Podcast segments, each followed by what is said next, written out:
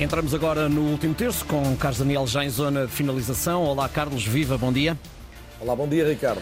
André Vilas Boas apresentou na Invicta ontem, no Porto, a sua candidatura à presidência dos eh, Dragões. Há uma frase, Carlos, a reter: é tempo de mudança. Eu pergunto-te como é que tu avalias as palavras do ex-treinador que agora quer ser presidente.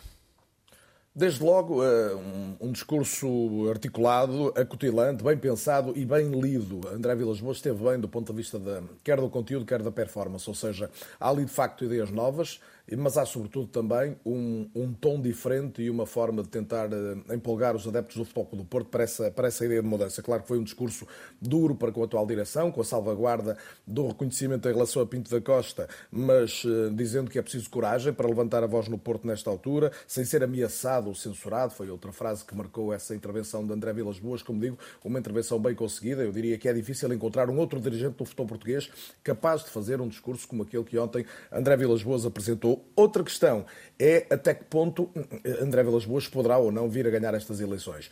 Eu creio que isso depende muito de, de, dois fatores. Um, da onda que se puder gerar à volta de, de Jorge Nuno Pinto da Costa, em função da gratidão que os portistas têm pelo seu presidente histórico. Ontem não havia propriamente assim tantos notáveis, sobretudo das artes, dos média, da política, tanta gente que normalmente anda à volta do Futebol Clube do Porto, já para não falar de velhas glórias, porque muitas delas obviamente têm até uma ligação orgânica hoje ao clube e dificilmente poderiam estar com, com Vilas Boas. Mas, mas será curioso perceber eh, que onda consegue criar Pinto da Costa em redor dele, numa altura em que claramente o, o clube está dividido e em que muitos adeptos anseiam por esta mudança uh, que Vilas Boas uh, simboliza.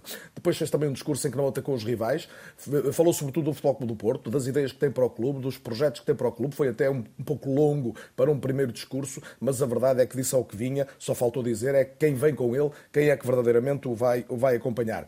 para, para responder no fundo a esta questão que levantei. Eh, as hipóteses de ganhar dependerão disso, da dinâmica à volta da candidatura de Pinto da Costa e, na minha opinião, essencialmente também dos resultados desportivos. É evidente que a gestão de um clube está muito para lá do momento que desportivo, mas não tenhamos dúvidas. Num clube ainda por cima, onde cada sócio representa um voto, não acontece, por exemplo, o mesmo nos grandes clubes de Lisboa, eh, a, volatilidade dos resultados pode vir a ser determinante. Imaginemos um Porto a liderar o campeonato em abril com uma boa presença na Liga dos Campeões, será completamente diferente de um Porto arredado dos títulos e, com, e afastado já da Europa. E eu creio que também, embora as eleições sejam, volto a dizer muito mais que isso, o resultado desportivo pode vir a determinar quem é o próximo presidente do Porto, se mantém Pinto da Costa ou se passa a ser André Vilas Boas. Agora, não há dúvida disto, pela primeira vez, Pinto da Costa tem, tem um contendor a sério e a probabilidade de Vilas Boas ser o próximo presidente do Porto é obviamente real. Respondeste mais duas questões que tinhas para te colocar na tua resposta, que era a questão dos resultados desportivos e o facto de, pela primeira vez, de facto, Pinto da Costa ter um adversário alto altura neste,